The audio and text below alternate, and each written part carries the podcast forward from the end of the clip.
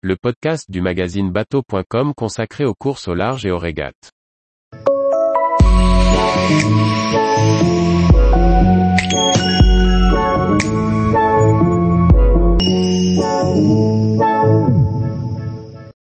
Route du Rhum.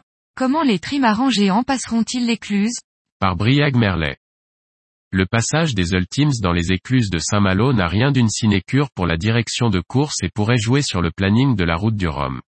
Le directeur de course nous explique les difficultés affrontées et les critères météo pour cette délicate opération prévue, en théorie pour vendredi 4 novembre 2022. La route du Rhum 2018 avait deux salles, deux ambiances. Avec les trimarans ultimes au ponton ou mouillés à l'extérieur du port, ces géants n'étaient pas vraiment inclus dans la fête. En 2022, l'organisateur a décidé d'y remédier. Francis Le Goff, directeur de course, explique. En 2020, nous avons reçu la demande des marins et d'Oxport, l'organisateur, d'être dans les bassins de Saint-Malo. On a donc commencé à travailler sur une solution. L'écluse fait 25 mètres de large, pour des multicoques de 23 mètres de large, sans leur parbattage. Mais le problème se situe en réalité en amont, dans la zone dite d'embectage, qui sert à aligner le bateau. Le dispositif en métal, trop agressif, risquait d'endommager ses voiliers en carbone, peu résistants au ragage. Trois réunions ont été menées sur place.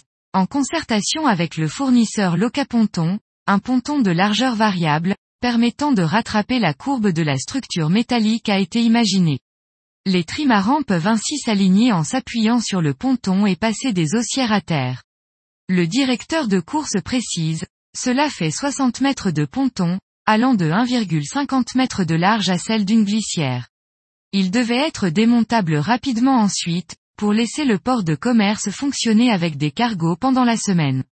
Une fois sur le ponton, les bateaux sont allés depuis la terre. Il faut un minimum de 8 mètres d'eau dans l'écluse pour bien tirer vers l'avant et pas trop vers le haut. On a aussi ajouté une bâche sur la porte de l'écluse pour combler les vides de la structure et éviter que les parbattages ne se bloquent. Certaines équipes ont ajouté des plaques de téflon dessus pour que ça glisse, et d'autres des morceaux de tuyaux, chacun sa méthode. Il faut remercier Atual qui a bien voulu faire les tests avant pour tous les autres.